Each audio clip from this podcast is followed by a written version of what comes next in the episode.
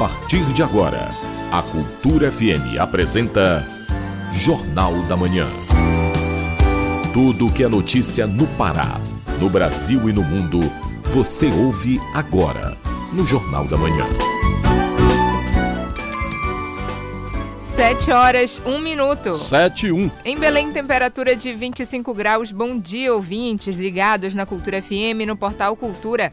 Hoje, sexta-feira, dia 9 de junho de 2023. Começa agora o Jornal da Manhã com as principais notícias do Pará, do Brasil e do mundo. A apresentação Brenda Freitas e José Vieira. Participe do Jornal da Manhã pelo WhatsApp 985639937. Mande mensagens de áudio e informações do trânsito. Repetindo o WhatsApp 985639937. Os destaques da edição de hoje. Brasil deve taxar negócios em sites de compras internacionais. Segup identifica no mês de maio de 2023 a maior redução na criminalidade desde 2010. Capital apresenta novidades na Semana do Meio Ambiente. Polícia Federal prende foragido envolvido em vários crimes por todo o Brasil. Arraial do Pavulagem faz levantamento dos mastros de São João. Tem também as notícias do esporte. Confira o resultado de Remo contra América de Natal. Paysandu chega em Belém e já foca na próxima partida pela Série C. E ainda nesta edição, criminoso procurado e preso pela Polícia Federal em Novo Progresso, interior do Pará. Congresso Nacional traça diretrizes para a reforma tributária. Lojistas estão pessimistas com as vendas para o Dia dos Namorados. Essas e outras notícias agora no Jornal da Manhã. 7 horas 3 minutos. 7 e 3. Jornal da Manhã. Informação na sua sintonia. Supremo Tribunal Federal deve julgar hoje, no plenário virtual, a decisão liminar provisória que definiu o suplente, que deve tomar posse no lugar do deputado federal cassado Deltan Dallagnol, do Podemos, Paraná. A liminar foi concedida pelo ministro Dias Toffoli nesta quarta-feira, que teve um entendimento diferente do Tribunal Regional Eleitoral do Paraná no caso. A vaga está temporariamente com Luiz Carlos Rauli. 7 horas 3 minutos. 7 e 3. Diretrizes para a reforma tributária são apresentadas na Câmara Federal. Entre elas, a do Imposto Único sobre o Consumo e outra que taxa produtos prejudiciais à saúde e ao meio ambiente. Ouça na reportagem de Gésio Passos, da Rádio Nacional. O deputado Aguinaldo Ribeiro, do PP da Paraíba, apresentou nesta tarde seu relatório com diretrizes da reforma tributária. O texto apresenta os debates e consensos do grupo de trabalho e será usado como referência para a votação no plenário da Câmara. Uma das diretrizes é a criação de um imposto geral sobre consumo e outro sobre bens específicos prejudiciais à saúde e ao meio ambiente, substituindo o IPI, PIS, CONFINS, ICMS e ISS. Esse novo imposto sobre consumo deverá ter um regime dual, dividido entre a União e os estados e municípios. A previsão é para uma alíquota padrão, permitindo variações para bens e serviços específicos.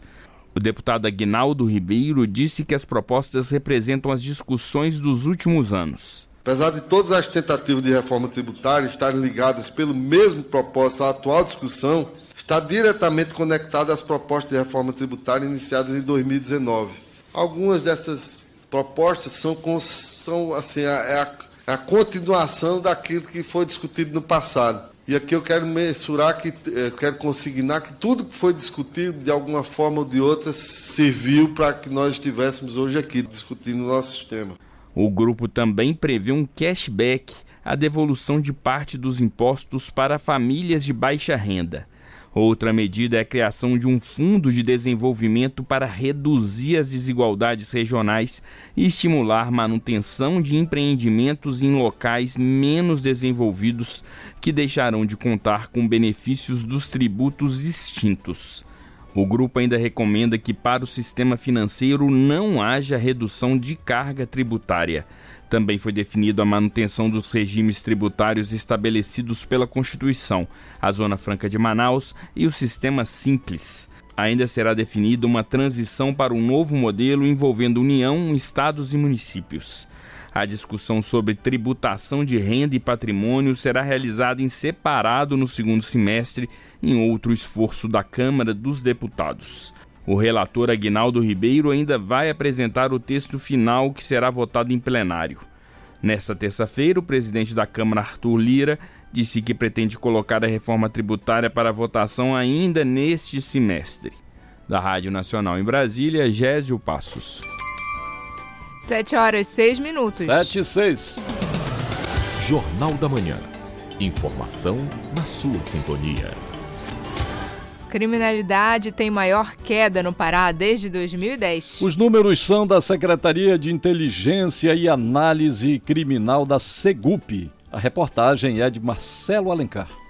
Os investimentos financeiros na segurança pública aliado às ações integradas desenvolvidas nos últimos anos, se refletem nos números positivos alcançados a cada mês no Estado, garantindo menos crimes e mais tranquilidade à sociedade paraense.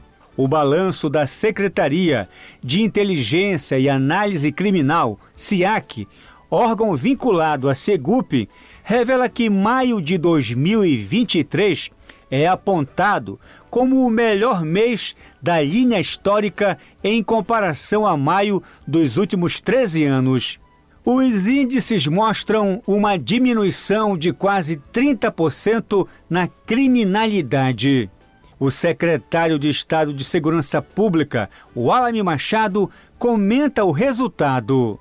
Nós fechamos o mês de maio com uma redução próxima de 30% em relação ao maio do ano passado, o melhor mês de maio da linha histórica desde 2010. E também no acumulado do ano 2023 nós estamos com cerca de 18% de, de redução em cima do nosso melhor ano historicamente, que foi 2022. Então, um número realmente que, que é de parabenizar a nossa tropa, a nossa efetiva, mas também de saber que muita coisa pode ser feita ainda. Os crimes violentos letais intencionais, CVLI, que envolvem homicídio, latrocínio e lesão corporal seguida de morte, mostraram redução de 28,51%, com 173 ocorrências no Pará, em comparação com o mês de maio de 2022, que apresentou 242 casos desse tipo, o que mostra a preservação de 69 vidas.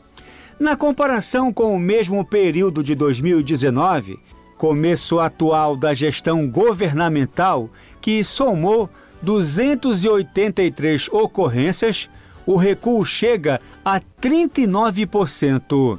O secretário de Estado de Segurança Pública, Walami Machado, explica os números. E isso deste ano 2023 foram entregues mais de 26 milhões de investimento apenas em uma única entrega de armamento, equipamentos menos letais, viaturas, tudo o que a nossa tropa precisava para poder melhorar ainda mais a sua atuação.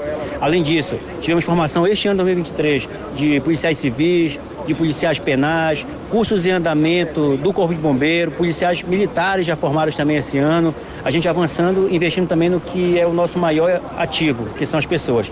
De 1 de janeiro a 31 de maio deste ano, a redução foi de 18,31% nos crimes violentos letais intencionais, com identificação de 803 casos na comparação com o mesmo período de 2022, quando foram computados 983 ocorrências.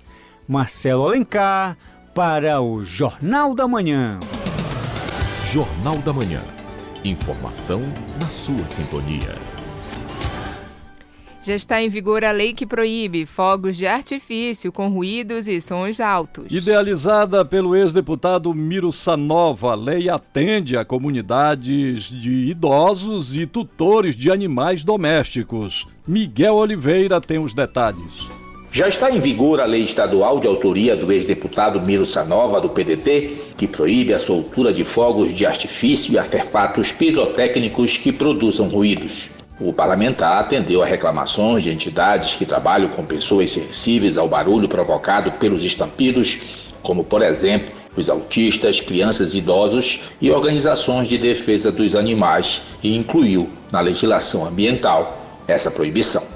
A lei foi sancionada pelo governador Helder Barbalho e tem alcance em todo o Pará. O delegado Guilhermano Tavares, da Delegacia de Meio Ambiente, a DEMAPA, diz estar atento ao cumprimento da Lei número 9.593 e coloca à disposição do público os canais de denúncias da Polícia Civil. A DEMAPA, estando atenta, disponibiliza os seus canais de denúncia, é, principalmente através do número 181, em que as pessoas podem utilizar para denunciar esse tipo de delito.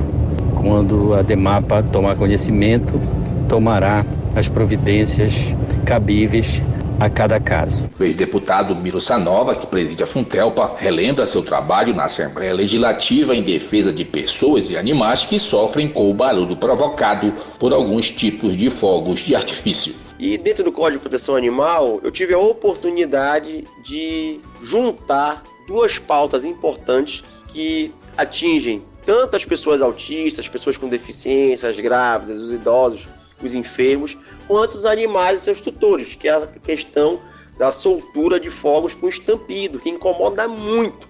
Eu sou pai de autista, eu tenho pet em casa e eu sei da dificuldade que os autistas têm com barulho, os animais têm com barulho, e quando tem aquele foguetório é terrível. Então eu consegui é, incluir no Código de Proteção Animal a proibição da soltura de fogos de artifício com estampido no âmbito do estado do Pará. A lei foi aprovada por unanimidade no parlamento, enquanto eu estava deputado, e o governador Helder Barbalho também sancionou a lei. Então, hoje, a partir desta lei, é proibida a soltura de fogos com estampido. A presidente da Associação dos Pais e Amigos Autistas de Ananindeu, a Patrícia Castro, e a coordenadora estadual de políticas do autismo CEPA, Naira Barbalho, consideram a lei uma conquista para quem sofre com o barulho dos fogos e marca a garantia de inclusão e bem-estar para grupos autistas. Miguel Oliveira, para o Jornal da Manhã. Prefeitura de Belém vai promover a instalação de pontos para o descarte de lixo eletrônico. Vai ser no domingo em três pontos da cidade, como informa o repórter Isidoro Calixto. Até o próximo dia 11 deste mês haverá recolhimento de lixo eletrônico, como computadores, tablets, celulares e câmeras, que não estão mais sendo usados. Para isso, a Prefeitura providenciou a instalação de pontos de descarte. Será no Horto Municipal, na Praça Araújo Martins, no bairro de São Brás, na Avenida Doca de Souza Franco, próximo ao Marechal Hermes, e no Parque Shopping, na Avenida Augusto Montenegro. Alessandro Dinelli, representante do Instituto Descarte Correto, explica. A maneira correta de descartar os resíduos eletrônicos pilhas, bateria. Pilha você pode colocar dentro de um PET, de um local, de um recipiente que não vaze né? E você vai acumulando essas pilhas. Quando você marca quantidade, procurar uma campanha nossa que a gente possa estar desenvolvendo em, em Belém. Nesse caso, essa semana é uma oportunidade para fazer o descarte dessas pilhas, dessa bateria. Os resíduos eletrônicos, computadores, impressora, no break, mouse, teclados, os eletrodomésticos também. Além de estabelecer uma cadeia eficiente de coleta, triagem reciclagem de resíduos eletrônicos, a parceria entre a Prefeitura de Belém e o Instituto contribui para a redução do impacto ambiental, evitando a contaminação do solo, da água e do ar, ao mesmo tempo em que promove a inclusão digital na comunidade. Isso porque, a cada 10 computadores recebidos pela reciclagem, um novo será entregue para o município. Alessandro Dinelli, representante do Instituto Descarte Correto, comenta. Um outro impacto muito grande que com o nosso trabalho a gente consegue gerar e está desenvolvendo esse impacto em diversos locais na Amazônia é a questão de o reaproveitamento de resíduo eletrônico, no caso dos computadores, notebooks, mais ligado à parte de informática, é, implementando centros de inclusão digital. E isso vem fazendo com que diversos municípios desenvolvam parceria conosco da coleta de, de resíduo com esse objetivo social também. O lixo eletrônico tem se mostrado um problema grave e crescente para o meio ambiente e para a saúde humana. Isidoro Calixto para o Jornal da Manhã. 7 horas 15 minutos. 7 e 15. A seguir, no Jornal da Manhã. Polícia Federal prende foragido da Justiça, condenado por vários crimes em todo o país. Cultura FM, aqui você ouve primeiro. A gente volta já. Estamos apresentando Jornal da Manhã.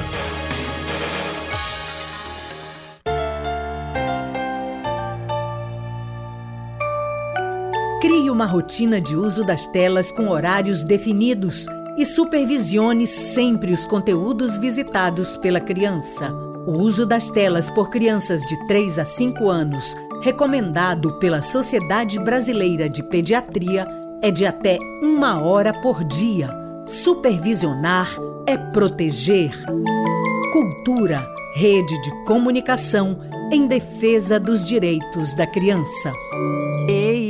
Tu sabias que as árvores, além de evitarem a erosão do solo, purificarem o ar e serem abrigo para os animais, também ajudam a diminuir a poluição sonora, servindo como um bloqueio natural para as ondas de som? Pois é, além disso tudo, elas trazem sombra e beleza e estimulam a circulação ao ar livre pelas ruas da cidade. Cultura Eco, um compromisso da Cultura Rede de Comunicação em parceria com todos os paraenses.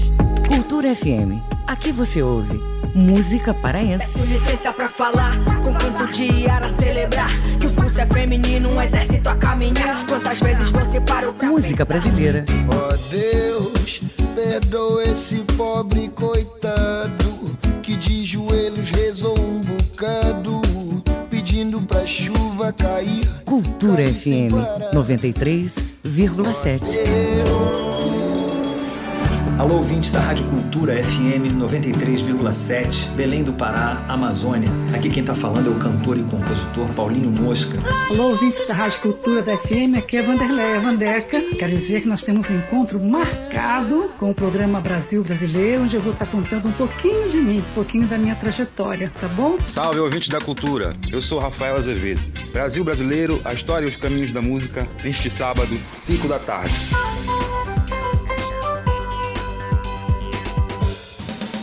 Voltamos a apresentar Jornal da Manhã. Previsão do tempo.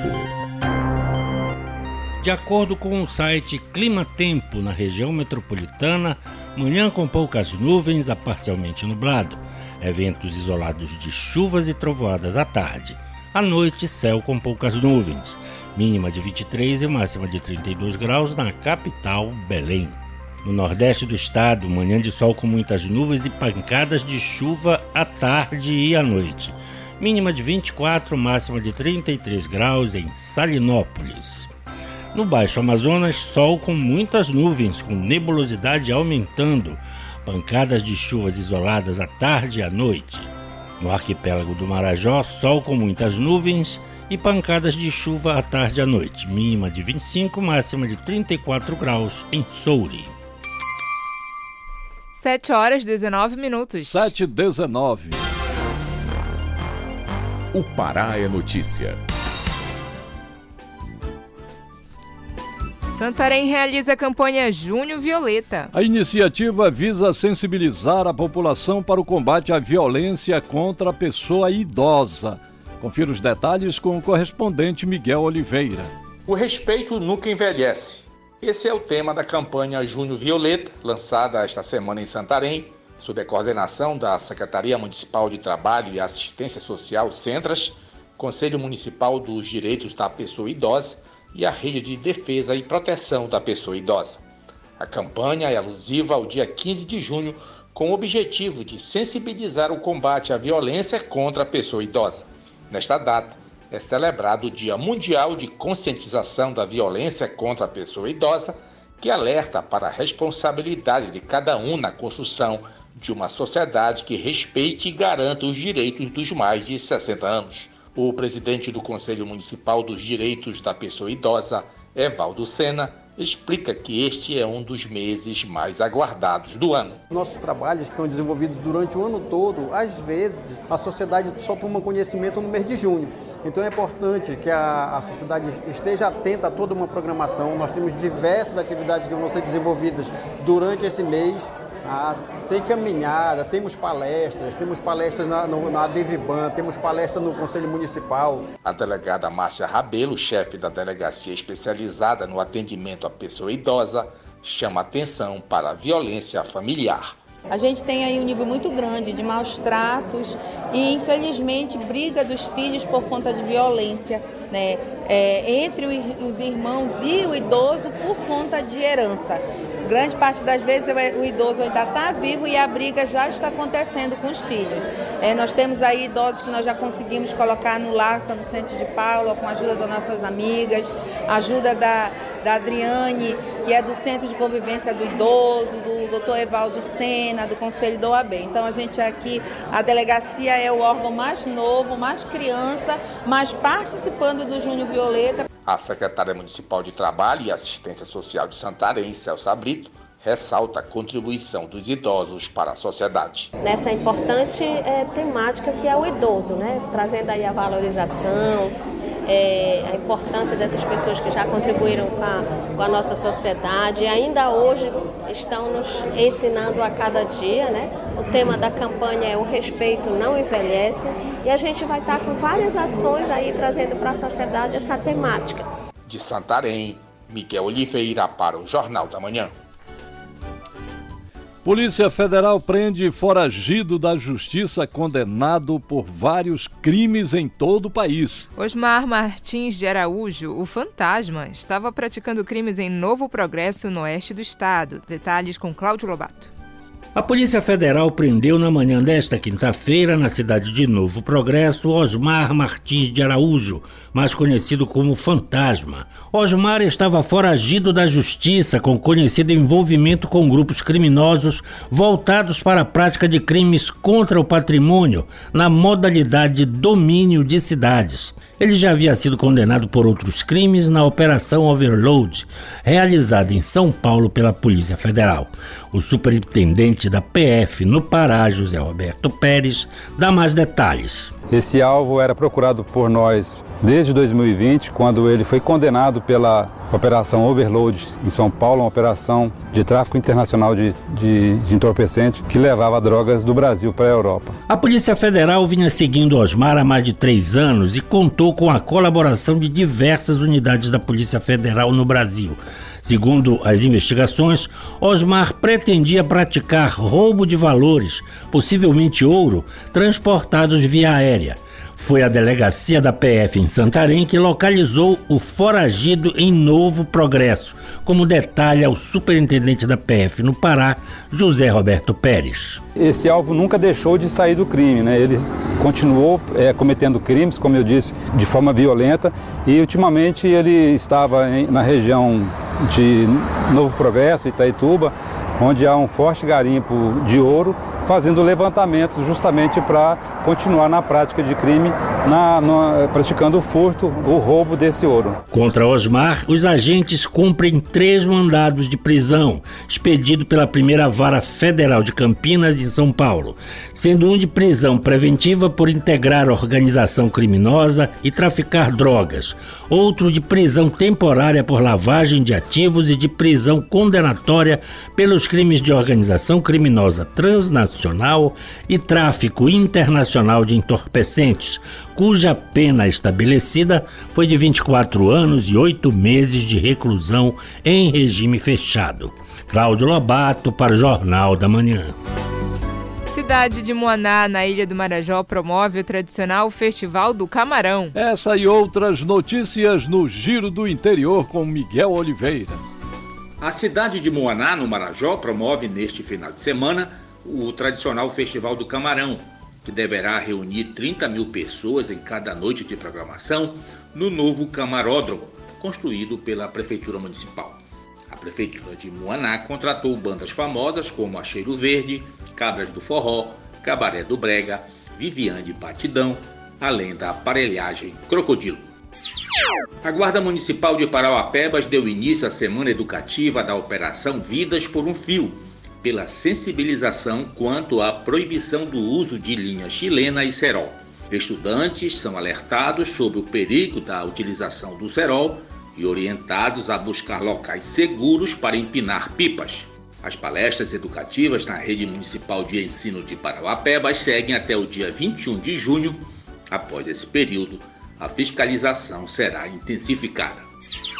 Agricultores e agricultoras familiares nas ilhas de Mosqueiro, Outeiro e Cotijuba vão receber assistência técnica e extensão rural da Emater. Cerca de 900 famílias serão beneficiadas com cursos, oficinas e orientações de como produzir de maneira sustentável, de acordo com o termo de cooperação assinado pela Prefeitura de Belém com a empresa estadual de assistência técnica. Uma jovem de Itaituba está representando a Bolívia no concurso Miss Teen Model Internacional 2023, que será realizado no Peru amanhã. Lívia dos Santos, de 16 anos, sempre teve o sonho de desfilar nas passarelas. A decisão final da competição ocorrerá no dia 10 no Teatro Segura, em Lima. O Miss Teen Model Internacional, criado em 1966, é um palco global para jovens que simbolizam a beleza de seus respectivos países. Miguel Oliveira, para o Jornal da Manhã. 7 horas 27 minutos. 7 e 27. O mundo é notícia. Vamos acompanhar agora as informações em destaque nos noticiários internacionais com Cláudio Lobato. A China fechou um acordo secreto com Cuba para instalar uma base de espionagem eletrônica na ilha a cerca de 160 quilômetros da Flórida. As informações são do jornal norte-americano Wall Street Journal. O objetivo seria coletar comunicações eletrônicas do sudeste dos Estados Unidos que abriga muitas bases militares, além de monitorar o tráfego de navios. O acordo entre os dois adversários norte-americanos, ambos governados por líderes comunistas, causou alarme no governo Joe Biden, disse o jornal. O porta-voz do Conselho de Segurança da Casa Branca, John Kirby, disse que não pode falar diretamente sobre o assunto, mas citou supostos investimentos militares da China. Kirby disse ainda que o governo monitora de perto essas supostas ações e toma medidas de combate. Depois de cinco meses da prisão do jornalista franco-afegão Mortaza Berboudi, detido em circunstâncias consideradas absurdas, organizações internacionais elevam a pressão sobre o governo do Afeganistão para libertá-lo.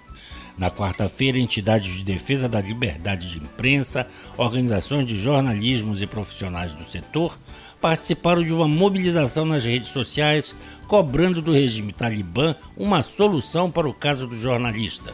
A prisão de Bebud ocorreu sem acusação nem causas evidentes. Mortaza Bebud iniciou a carreira aos 16 anos como fotojornalista no Afeganistão. Ele deixou seu país natal aos 21 anos após receber ameaças. A brasileira Manuela Vitória de Araújo Farias, de 19 anos, foi condenada a 11 anos de prisão por tráfico de drogas na madrugada desta quinta-feira na Indonésia. Os advogados comemoraram o que consideraram um milagre, a pena branda para esse tipo de crime. No país asiático, o tráfico de entorpecentes é crime gravíssimo, muitas vezes punido com prisão perpétua e até pena de morte. Em 2015, dois brasileiros foram executados após condenação à morte por esse crime.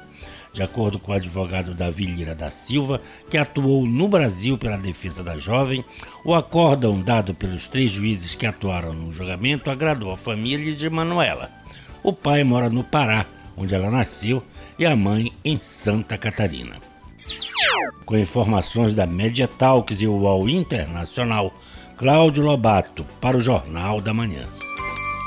7 horas 30 minutos. 7 e 30 A seguir, no Jornal da Manhã.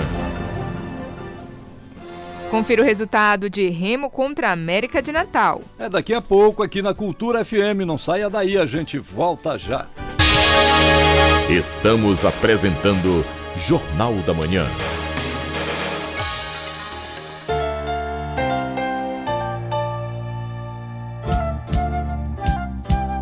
ZYD 233, 93,7 MHz. Rádio Cultura FM, uma emissora da Rede Cultura de Comunicação.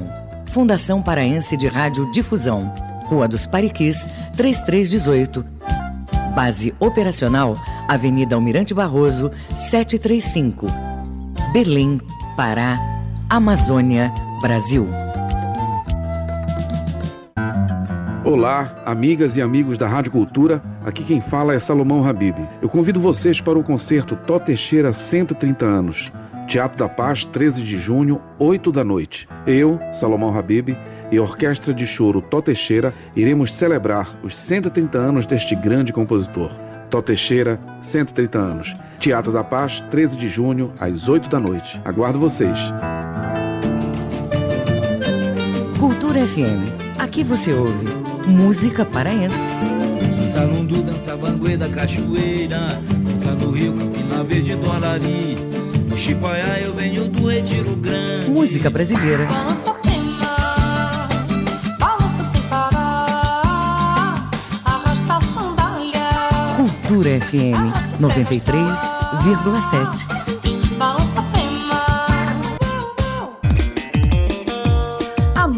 Do Pará, tocada do jeito que a gente gosta. Com bate-papo descontraído com os grandes nomes da música paraense.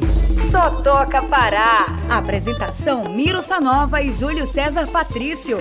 Só toca Pará. Toda segunda, de 5 às 6 da tarde aqui, na 93,7. Rádio Cultura FM. Mais égua que mistura paz d'égua.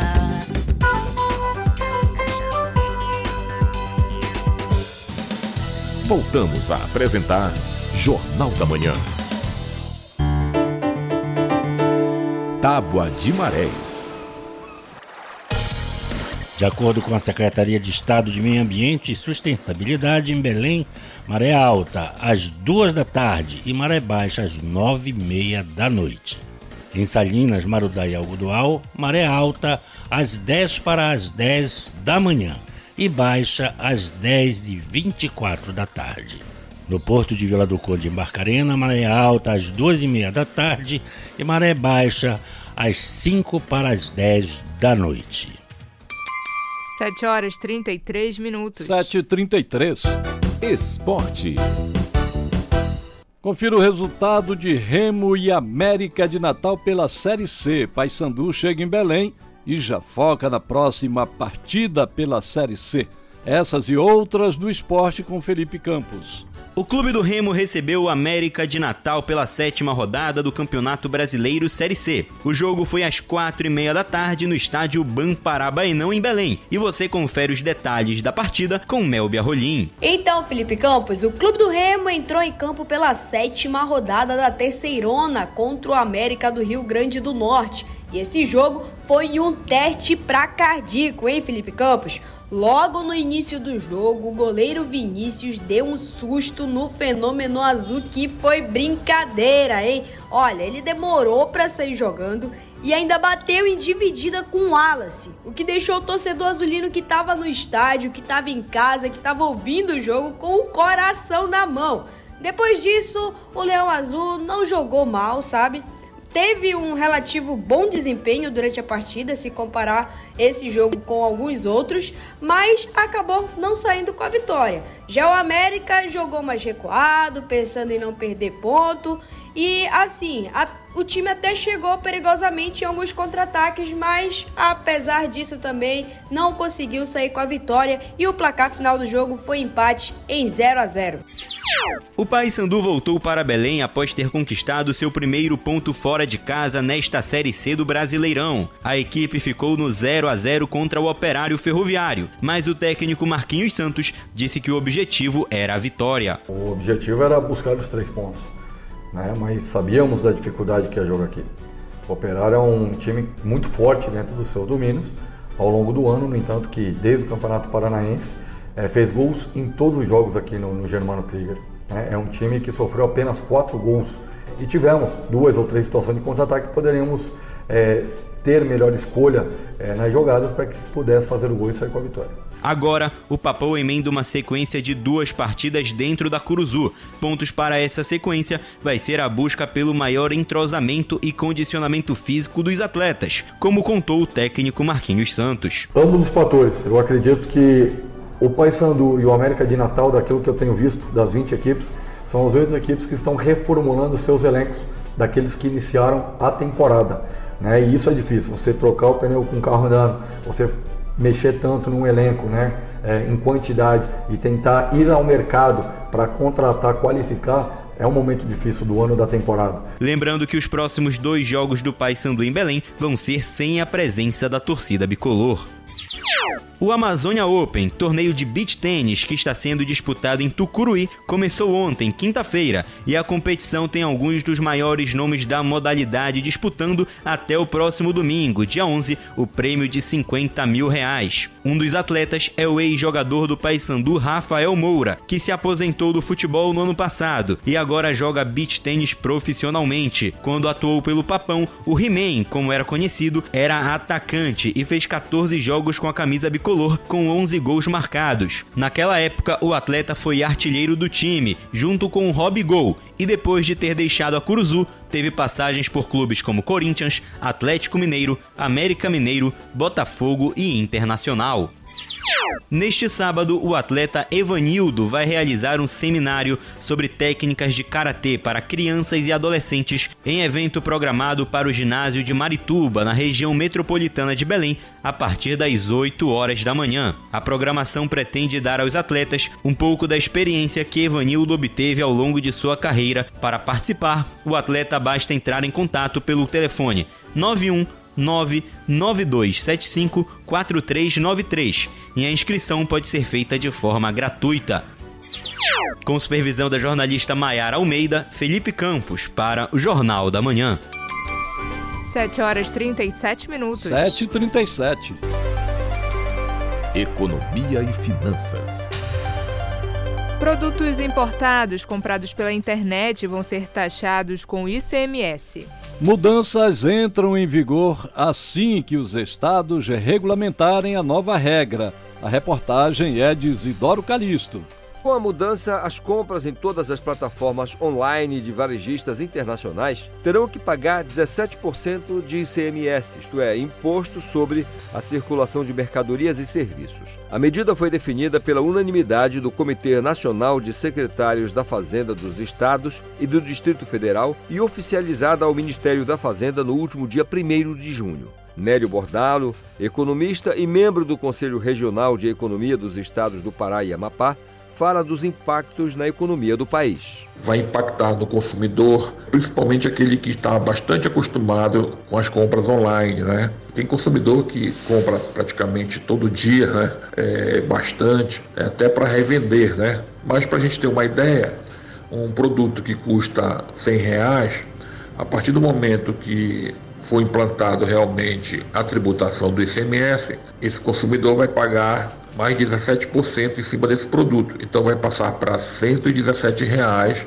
o custo final desse produto. Atualmente, as compras em plataformas de vendas internacionais não recolhem impostos, na maioria das vezes. A nova medida deve equilibrar o tratamento tributário entre as empresas nacionais e estrangeiras, possibilitando condições de competitividade de produtos brasileiros. Por isso, o consumidor vai pagar mais caro nos chamados e-commerce estrangeiros. Mas a alíquota de 17% só entra em vigor quando for firmado um convênio de ICMS para implementar a mudança nos estados. O economista Nélio Bordalo comenta. É muito fácil hoje com a internet você comparar preços de produtos de vários fornecedores, de várias lojas virtuais. Então é importante, antes de fechar a compra, é, fazer uma pesquisa de preços. Né? E também a qualidade. É importante verificar a qualidade do produto, porque existe também no mercado muitos produtos que não têm qualidade é, e acaba o consumidor também sendo enganado dessa qualidade. Conversar com os amigos, né, verificar quem tem mais experiência, para que possa dar algumas dicas a mais. Os autores da medida dizem que os clientes de sites internacionais devem ser informados dos preços totais dos produtos, já com o imposto de importação, isto é, federal, e do ICMS, imposto estadual. Isidoro Calixto para o Jornal da Manhã. Comércio varejista não anda lá muito animado com as vendas para o Dia dos Namorados. Pois é, Brenda, uma projeção da Confederação Nacional do Comércio espera uma redução de mais de 2% no volume de vendas esse ano, Vamos ouvir na reportagem de Tatiana Alves, da Rádio Nacional. O volume de vendas do comércio varejista brasileiro no próximo Dia dos Namorados deve passar os 2 bilhões de reais. Se confirmada a expectativa, o resultado registrará um recuo de 2,2% em relação a 2022. Esta é a sexta data comemorativa mais importante do varejo em termos de movimentação financeira, de acordo com estimativa da CNC, Confederação Nacional do Comércio de Bens, Serviços e Turismo. Diante do cenário de fragilidade das condições de consumo neste primeiro semestre, a movimentação financeira esperada deverá ficar em patamar semelhante ao de 2019 quando as vendas do setor totalizaram 2 bilhões e 530 milhões de reais. Em 2020, primeiro ano da pandemia de Covid-19, foi registrada queda histórica de quase 19% na comparação com o ano anterior, e a recuperação só ocorreu inteiramente em 2022, com avanço de 28% nas vendas. Conforme o economista da CNC responsável pela pesquisa, Fábio Bentes, a previsão de queda das vendas em relação ao ano passado é explicada por vários fatores. Embora a inflação venha perdendo força nos últimos meses, hoje a gente está com uma taxa de inflação abaixo de 4% já, isso teve um custo para as famílias, um aumento do endividamento associado a uma escalada dos juros. Hoje os juros no Brasil estão no maior patamar dos últimos seis anos e o grau de endividamento das famílias acima de 30% a mais de um ano. Isso dificulta uma data comemorativa como o Dia dos Namorados, na qual a venda de bens de consumo duráveis, como eletroeletrônicos e vestuário, dependem tanto de crédito. O segmento de vestuário, calçados e acessórios deverá movimentar um bilhão de reais, o equivalente a 41% do total. Em relação ao ano passado, no entanto, esse ramo do varejo pode ter perdas de 6,4%. Já as vendas de itens de farmácia, perfumaria e cosméticos responderão por pouco mais de 10% de toda a movimentação financeira esperada. Os bens e serviços associados à data devem ter alta média de 8,7% nos preços, menor que em 2022, quando chegaram a ficar 10,5% mais caros. Os preços que mais subiram foram os dos produtos para a pele. Da Rádio Nacional no Rio de Janeiro, Tatiana Alves. Cotações do dia. Agora vamos aos indicadores econômicos do dia com Cláudio Lobato. O Ibovespa, principal índice da Bolsa de Valores brasileira, segue em alta de 0,77% aos 115.488 pontos. O dólar comercial está em alta e encerrou com valorização de 0,24%, cotado a R$ 4,92 na venda. O euro também em alta de 0,27% e está sendo cotado a R$ 5,25 na venda. O grama do ouro hoje custa R$ 313,35 e o rendimento da caderneta de poupança com aniversário nesta sexta-feira é de 0,5%. Cláudio Lobato para o Jornal da Manhã. 7 horas e 44 minutos. 7 e 44 A seguir, no Jornal da Manhã. Vamos conhecer a importância do treinamento e informação sobre primeiros socorros. Cultura FM, aqui você ouve primeiro. A gente volta já. Estamos apresentando Jornal da Manhã.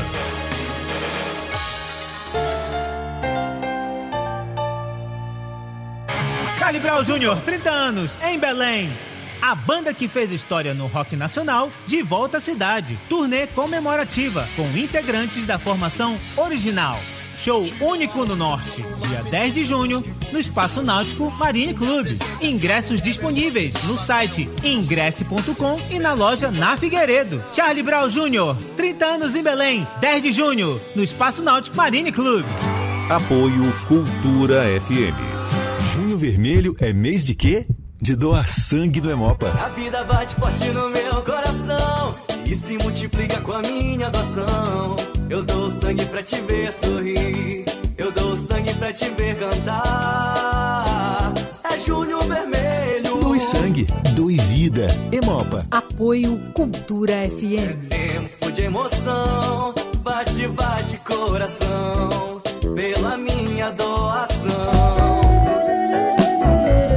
Cultura FM. Aqui você ouve música paraense. Nem pensei que era tempo desse nosso amor fazer agora uma canção. Música brasileira. Você é a razão da minha felicidade. Não vá dizer que eu não sou. Cultura FM 93,7. Música, informação e interatividade. Conexão Cultura, de segunda a sexta, 8 da manhã. Ouvinte da Cultura FM, eu sou Isidoro Calixto, eu apresento o Conexão Cultura. Notícias, atualidades, informações e música para você ficar conectado com o que acontece no Pará e no Brasil. Não perca de segunda a sexta-feira, das 8 às 10 da manhã. Conexão Cultura.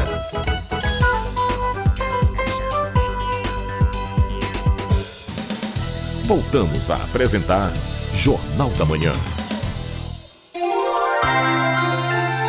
Previsão do tempo. De acordo com o site Climatempo, na região sudeste do estado, manhã de sol com poucas nuvens, permanecendo assim pelo resto do dia. Não há possibilidade de chuvas, mínima de 22, máxima de 34 graus em Marabá. No Baixo Amazonas, manhã de sol com muitas nuvens e ocorrências de chuvas leves a moderadas à tarde e à noite. Mínima de 24, máxima de 31 graus em Santarém. No sudoeste paraense, céu com muitas nuvens durante o dia todo, com pancadas de chuvas à tarde e à noite. Mínima de 25, máxima de 34 graus em Itaituba. 7 horas e 47 minutos. 7 e 47 Jornal da Manhã. Informação na sua sintonia. Secretaria de Estado de Educação, SEDUC, dá início ao Censo Escolar 2023. A primeira etapa é preparar os índices de cada unidade escolar paraense. A reportagem é de Isidoro Calixto.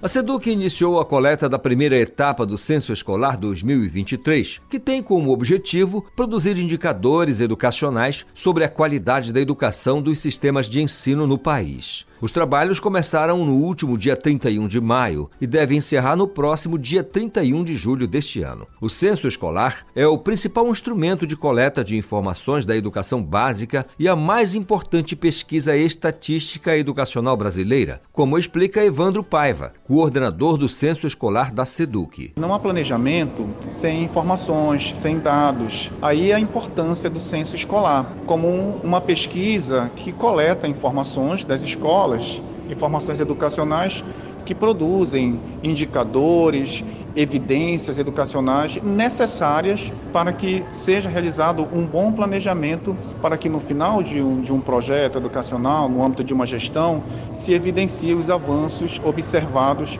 a partir de todas as ações definidas pela Secretaria de Educação. Para a SEDUC, o levantamento é de extrema importância para a preparação de bons planejamentos e de projetos educacionais. A coleta de dados das escolas é dividida em duas etapas e tem caráter declaratório. A primeira etapa consiste no preenchimento da matrícula inicial, quando ocorre a coleta de informações sobre os estabelecimentos de ensino, gestores, turmas, alunos e profissionais escolares em sala de aula. A segunda etapa ocorre com o preenchimento de informações sobre a situação do aluno e considera dados sobre o movimento e rendimento escolar dos alunos ao final do ano letivo. Evandro Paiva, coordenador do censo escolar da SEDUC, fala sobre a medida. Para que seja feita uma correta declaração, a Secretaria de Educação do Pará desenvolve formações para a equipe técnica das escolas declararem seus dados de maneira correta e que reflita de maneira fidedigna a realidade educacional das escolas. As formações deverão acontecer nos meses de junho e julho em todo o estado do Pará.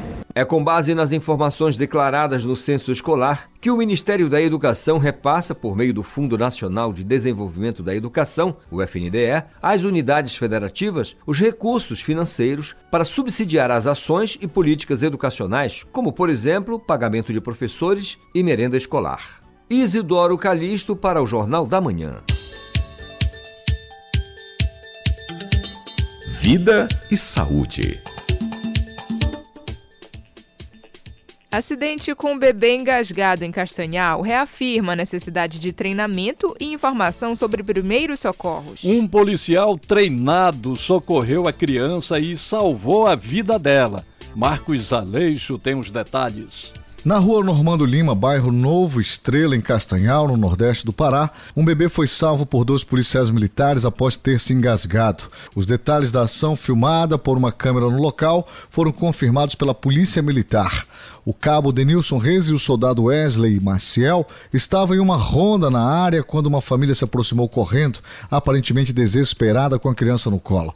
Foi então que Denilson, o primeiro a sair da viatura, ao perceber que se tratava de um engasgo, fez os primeiros socorros no bebê, pegou a criança e completou a técnica com sucesso, salvando e restabelecendo os sinais vitais do pequenino, que, de acordo com informações da Polícia Militar, tinha se engasgado com um pedaço de maçã e estava quase desacordado. A mãe Jaqueline Silva, que é administradora, falou do êxito da manobra e das circunstâncias da ocorrência.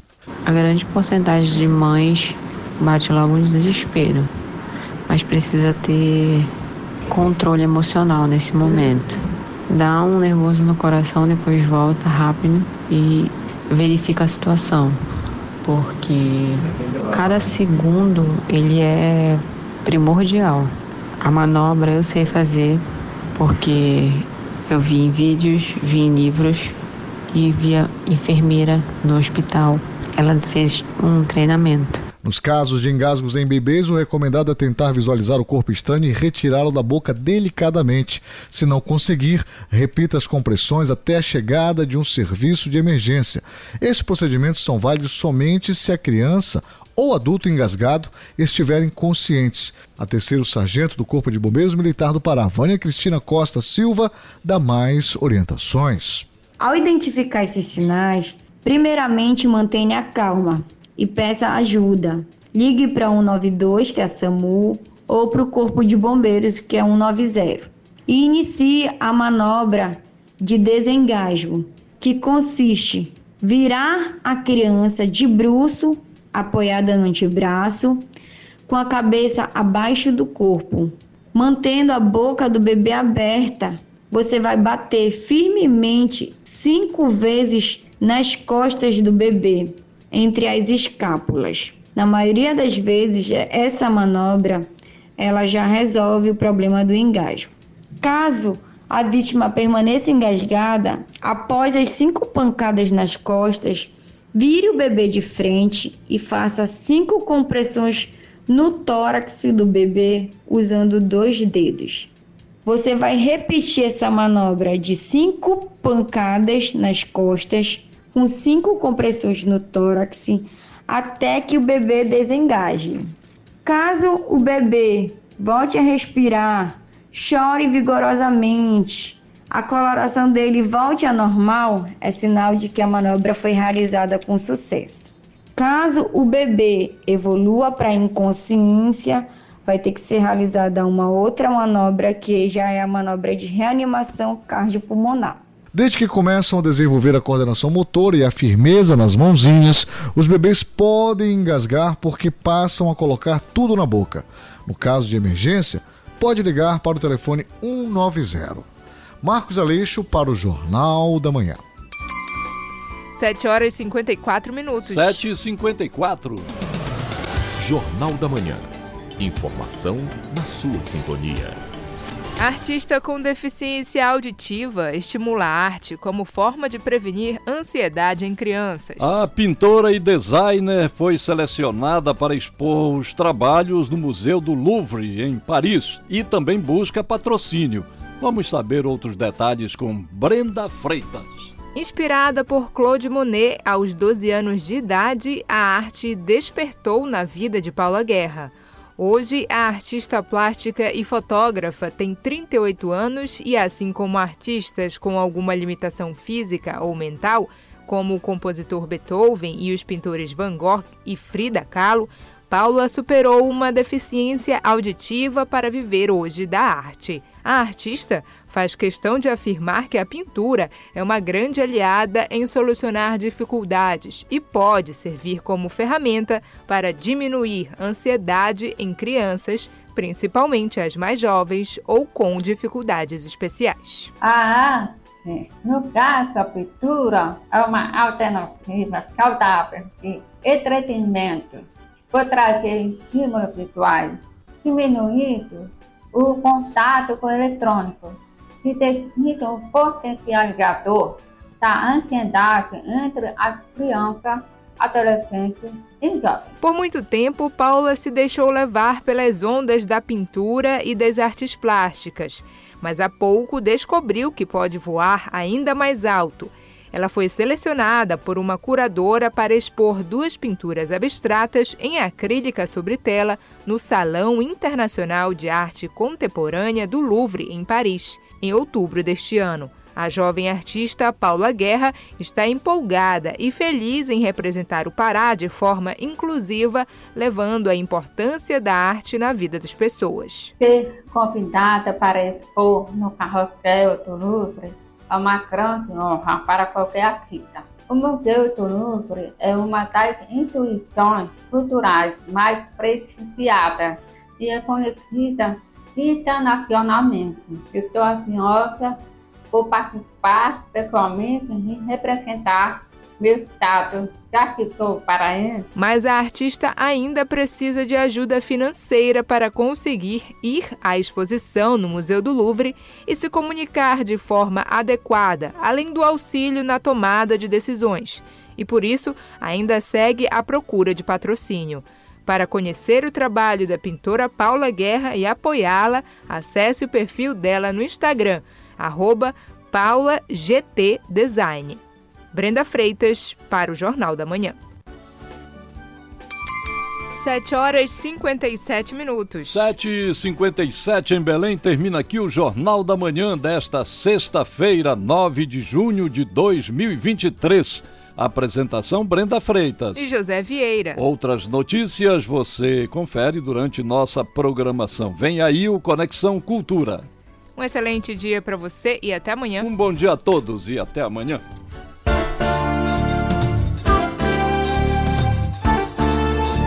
A Cultura FM apresentou Jornal da Manhã, uma produção da Central Cultura de Jornalismo.